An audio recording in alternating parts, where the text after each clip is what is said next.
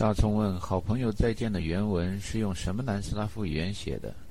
陈达说：“其实这是一首意大利歌。有趣的是，在世界范围内，西班牙语的版本更流行，因为二战以后，南美的游击队员更多一点。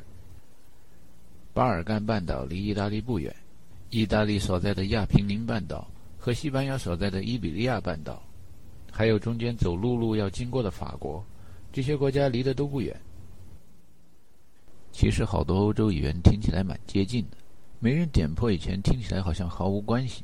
经人解释一下一个欧洲语言到另一个欧洲语言的差别，也不会比九百六十万平方公里范围内的语言差别大。比如“侵略”这个单词，在英语里边说 “invasion”，侵略者叫 “invader”，侵略者在意大利语和西班牙语里边都叫 “invasor”。还有英语里边 “morning” 这个单词，联想以后变种稍微多一点。西班牙语里边就说 “mañana”，意大利语里边就说 “matina”，法语里边说 “matin”，德语里边说 “morgen”，都是以辅音 “m” 加上一个元音开始的。许多学理科的人老认为文科的东西死记硬背没有道理，但是看过福尔摩斯那个跳舞的小人儿的故事的人都知道。其实语言就是编码和解码，逻辑关系极其严密，推理性很强。表面上看着再不相关，一看底下，就好像土里边的藤和根，总得抓住点什么才能顺着爬。所谓死记硬背，就是临时搭个架子爬过去，希望有一天枝繁叶茂了，能达到根深蒂固。大葱感叹说：“外语单词即使记住了，听到的时候还是很难懂。”想说的时候还是很难说出来。即使在英国和澳大利亚，跟机场的工作人员对话，反应都不如在美国的时候那么快。所以他对英语以外的外语放弃了，就可以充耳不闻了。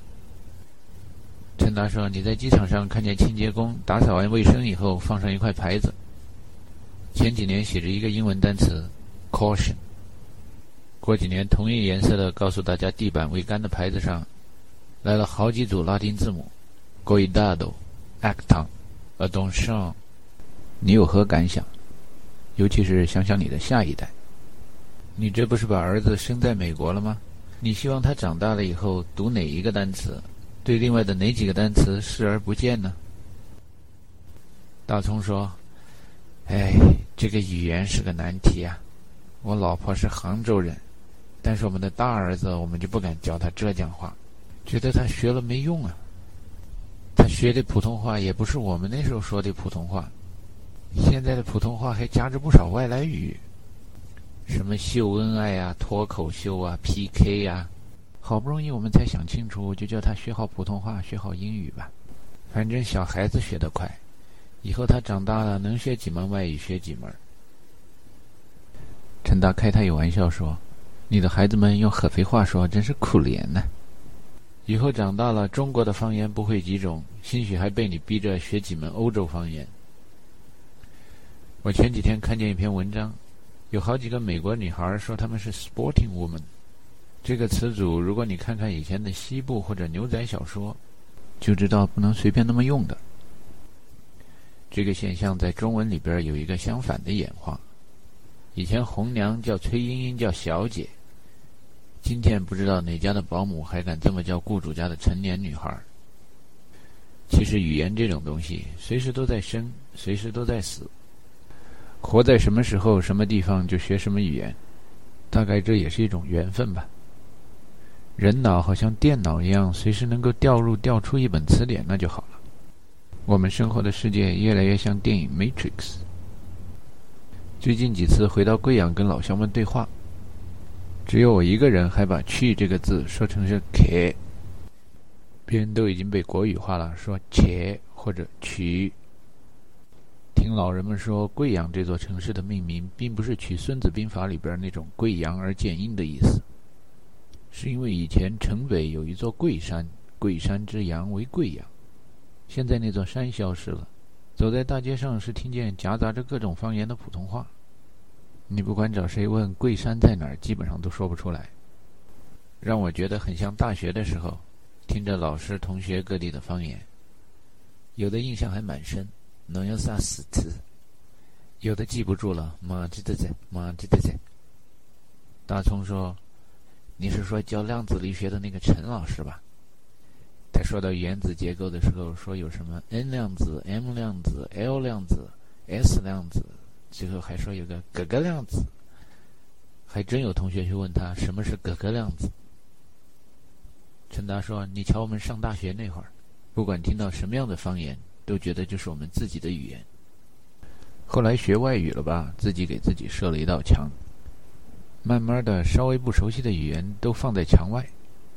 到了温哥华以后，因为觉得英语是外国人的语言，碰上有的香港人把我叫北方人，我心里边感觉这个新鲜呢，弄得我把粤语都当成外语了，拒绝学习。”虽然在办公室里经常听见有人说“你老边个人啊？”“系呀，系呀，老母鸡呀，你母鸡呀，我公鸡呀。”可是我就是不想去听，不想去理解。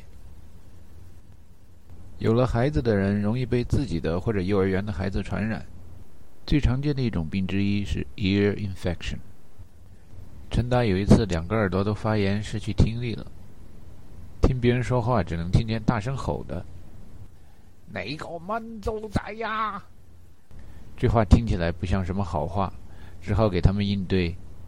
我个广东话谁听莫谁讲啊？这以后重新感觉到了语言这种东西，听到了不能拒绝，得去理解。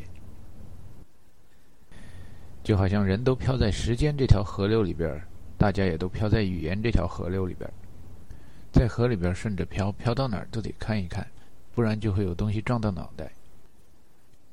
陈达接着说：“以前坐火车从贵阳到合肥，得坐四十八个小时到上海，再加上八个小时从上海到合肥。那时候我觉得合肥话很像是我的语言。现在呢，从贵阳到上海三个小时不到，从上海到温哥华才十四个小时。我自从失去听力以后，才对耳聪目明的价值有了更深刻的认识。原来加拿大的两门官方语言英语和法语。”它为什么就不是另外两种方言呢？从旅行时间上说，它比合肥话离得还近呢。因为交通工具的发展把地球给变小了。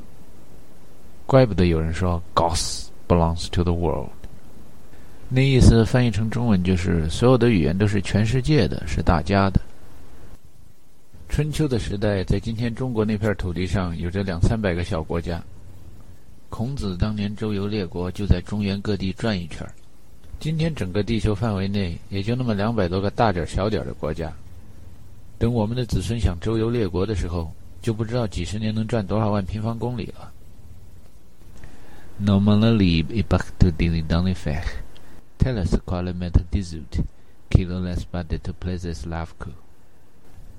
这话翻译成英文就是：Men are born to be free。but everywhere he goes he's in chains. There are those who think they are masters of other people, who are in fact not any more enslaved. 这句话在法语里边比较通顺而且简洁，译成英语以后就比较拗口了。若不加个疑问代词变成定语从句的话，就要犯语法错误，变成一个主谓宾语不全的 run-on sentence 了。 翻译成中文有许多种译法，普遍接受的一种大意是。人生来本来是自由的，但所到之处总是有锁链和束缚。有一些自以为是别人的主子的人们，意识不到其实奴才们身上的镣铐和捆绑并不比他们身上的多。这句话来源于欧洲文艺复兴以后思想比较活跃的启蒙时代。最先说这话的人叫 Jean-Jacques Rousseau，中文翻译为让·雅各·卢梭。他在那儿谈论人与人之间应该有什么样的关系，写了一本书叫《社会契约》。在法国大革命以前，欧洲有许多启蒙思想，大家经常提到的是几个对美国的独立和欧洲的革命有着巨大推动作用的理论。有一个叫 François Marie a l o u e t 的小伙子，大家都说他长得帅，文科理科通吃，除了搞科研还搞文艺。研究上戏剧以后，把中国的赵氏孤儿搬到了法国。写了个剧本叫《中国孤儿》，他取了个好听的笔名叫 Voltaire。老钟想到他为中法文化交流做出的巨大贡献，翻译的时候下了点功夫，给他取了个好听的名字叫伏尔泰。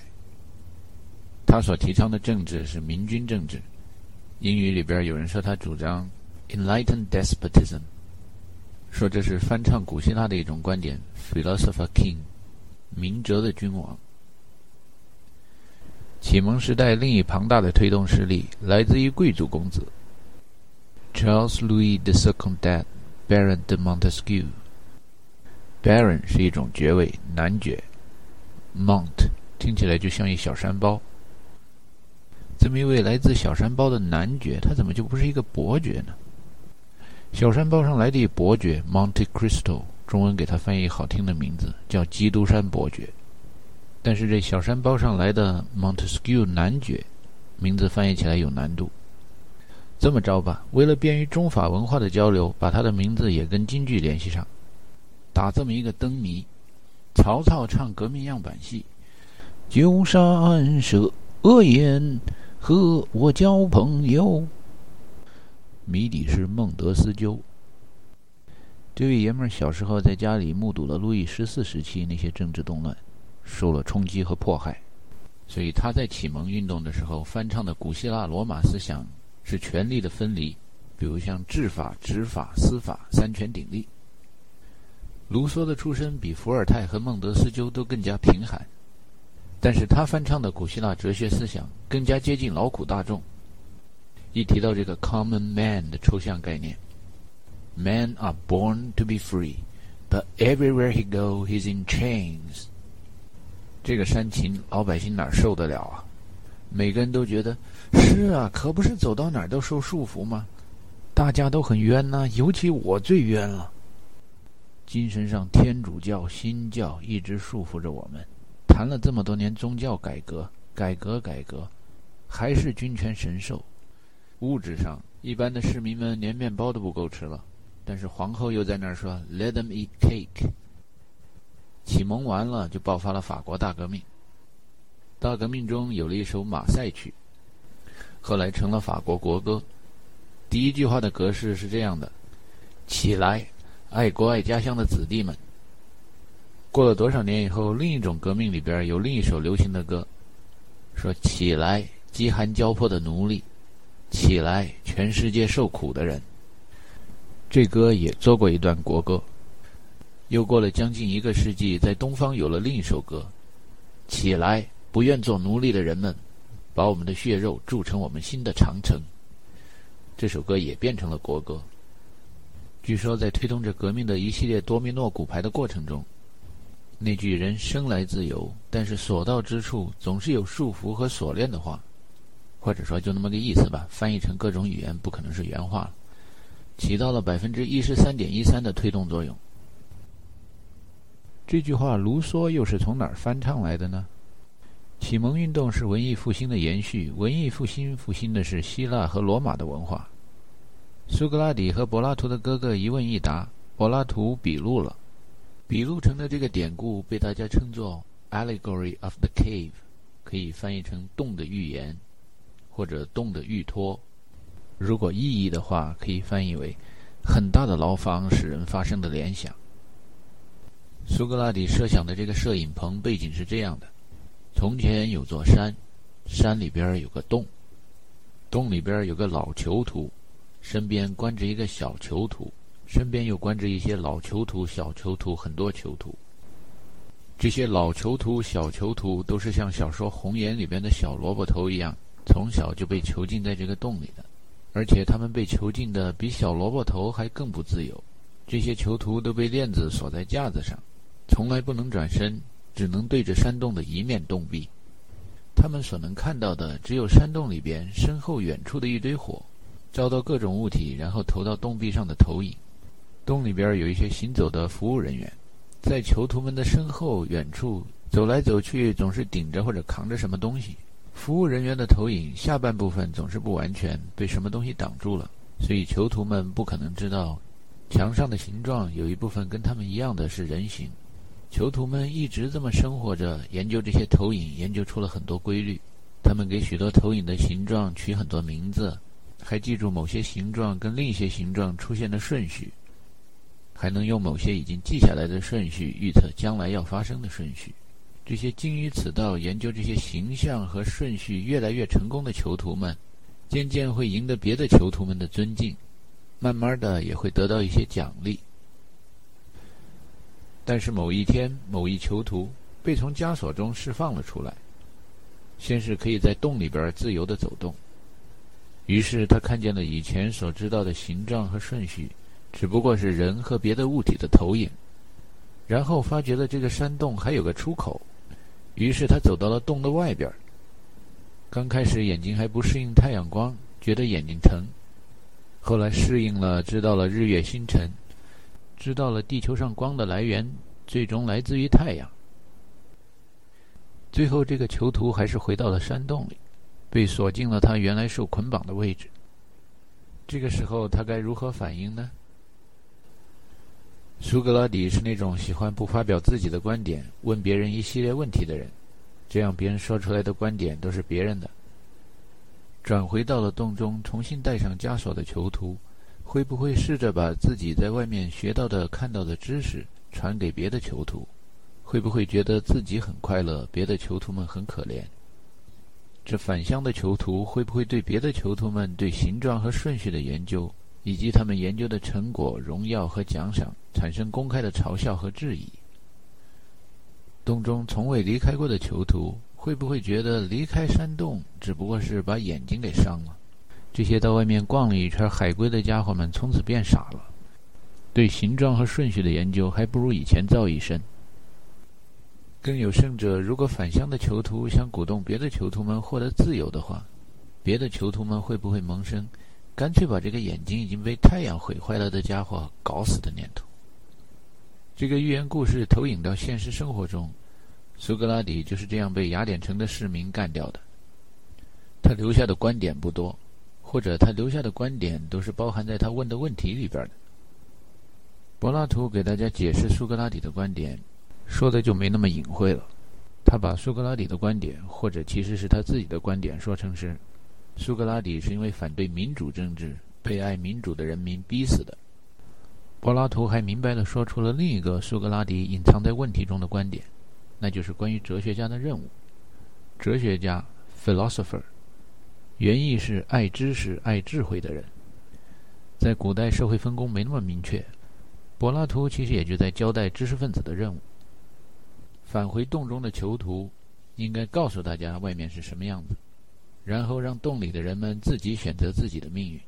他说：“哲学的任务，就是帮助人们认识到，每个人的灵魂都像山洞里的囚徒，非常物质的肉体就是囚禁灵魂的牢房和铁窗。同时，每个人的灵魂又都想透过铁窗看到外面的世界。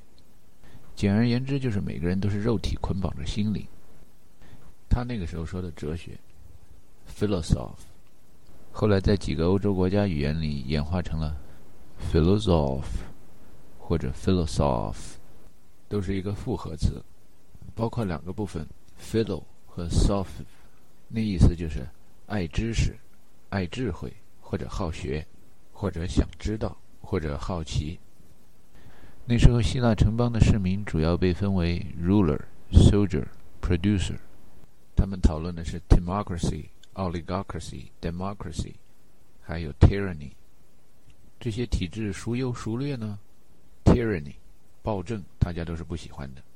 但除此以外，民军政治、贵族政治还是民主，大家争论不清楚哪个好哪个坏。雅典经历完了一段战争时期，大家很糊涂，处在一种过渡的民主政治阶段。在这种体制里边，爱知识的人包括光耍嘴皮子的知识分子。想要知己知彼的将军，想要知道对手下面先出哪一招的战士，还有各行各业形形色色的三教九流的人物，大家都想在脑海中或者视野里看到对方手里的牌。柏拉图和苏格拉底这种对肉体捆绑着灵魂的描述，实验数据取自当时的希腊人，但是对后来的欧洲文化有着深远的影响。大家认为想要自由。可是很现实的情况是得混饭吃啊，就被捆绑着了。要革命，想什么就拿什么，可无缘无故拿了，那不得被抓起来被杀头，又被捆绑着了。这种肉体对灵魂的捆绑关系传到东方，大家就只听到过什么柏拉图式的爱情，想什么就拿什么，想要谁就是谁。前面一个概念老是被后面一个概念束缚着。许多后代的文学作品里边，偶尔会有几个很美丽的名词，读者们一读，哎呀，这些名词怎么那么美呀？在那种语言里边多转几圈以后，会发觉，哈哈，这些名词有人用过，在这儿。比如像什么北冥神功、逍遥派、鲲鹏展翅九万里、翻动扶摇羊角，后来发觉全部出自庄子的《逍遥游》。有人写，有人拍《指环王》，又名《魔戒三部曲》，其中描写了那么一个一戴上就可以使人隐身的魔戒。发觉就在柏拉图笔录苏格拉底的对话中，柏拉图的哥哥格老孔，哥老空，跟苏格拉底争论：如果有两个魔戒，一个给了一非正义的人，一个给了一正义的人，简单的说，也就是一个给了坏人，一个给了好人。坏人拿到这种特异功能以后，就会杀了君王，霸占皇后。哥老空举出了一个离他们那时代比较近的 Gyges 的例子。这吉埃吉斯就有那么一个能够让他干了坏事消失的无影无踪的魔戒。这种吉埃吉斯的故事，在世界许多地方的戏剧学院、文艺团体都有翻唱翻拍的作品。比如 Claudius 干掉了老 Hamlet，然后一个月以后，正负好几天吧，就跟小 Hamlet 的妈妈 Gertrude 举行了婚礼。格老空问苏格拉底：“如果坏人干了坏事儿，不会受惩罚？”注意是百分之百的有把握不会受到惩罚的话，这样的前景是不是太有吸引力了，无法拒绝？最后弄得好人也会跟着干坏事儿。苏格拉底喜欢讲抽象，抽象出了一个概念“好”。他说：“太阳照在物体上，人们能看到形状；好投影在人的思想上，就有了人的智力。”这两对名词后来被翻译成了英语，有人说是 “some”。begets shape, good begets intelligence。有人把 shape 和 intelligence 这样的概念归纳总结，变成了另外两个集合体的名词，叫 forms and ideas。这就是中国人讲哲学里边翻译成的那形态和意识那两个词的词根的来源。大葱说：“我一直以为形态和意识是从德国人那儿来的。”我以前记得什么马克思、黑格尔、费尔巴哈，还有一些好听的名字我忘了。他们就讲形态和意识。陈达说：“德国人他不也得站在某个人的肩膀上吗？”苏格拉底和柏拉图究竟站在谁的肩膀上？追来追去，说不定还追到某山顶洞人呢。反正苏格拉底说：“既然是好产生了智力，那真正好的人，他就会因为有智慧。”觉悟高，就不干坏事。干坏事的人，那都是因为目光短浅，看不远，只看到眼前，就跟野兽一样，看见诱饵吃了，看见小便宜占了，看见金银偷了，看见江山夺了。印欧语系的语言里边很多是以读音为基础，所以拿出一些单词来，想让人看着望文生义很难。比如像 good、bad、goodness、badness。这种抽象概念让人解释半天，像中文这样从象形文字发展起来的，一看那个字就有点意思。好，左边一个女，右边一个子，在温哥华住着的香港人都那么说。要个来，要个仔，好，大概是说跟一个人、一个家族的生存有点关系的一个概念吧。有利于生存，大概就是好；不利于生存，干了什么事儿以后被人灭了，大概就是坏。这暗示的意思就是，有智慧的人坏事就不该干了。但是有大聪明就有小聪明，有大智慧就有小智慧，谁能看得那么远呢？人雅典市民开个公审大会就把苏格拉底给干掉了。后来关于到底是道高一尺魔高一丈，还是魔高一尺道高一丈的争论，在历史上就没停过。文艺复兴以后，法国大革命以前。苏格拉底、柏拉图时代谈过的东西又被许多人讨论了一遍。谈到治理国家，有人在那儿讨论，到底是 love or terror，哪一个更有效呢？有的搞管理的人谈到对人的动力，说到底是 vanity or fear，honor or punishment。对人有着更大的驱动作用。后来有了共产主义和资本主义的斗争，大家又在那儿讨论，究竟是姓社还是姓资更能调动人的积极性？这大锅饭各尽所能，按需分配，多么的金光大道！可最后还是责任制包产到户了以后，大家才吃饱了饭。有的理论说，计划经济统一调配了，社会才能公平合理。结果这样的社会一个个都穷得撑不下去了。那些搞市场经济的社会，一个个活得有滋有味的。最后的旁观者提出，最大的利己就是利他。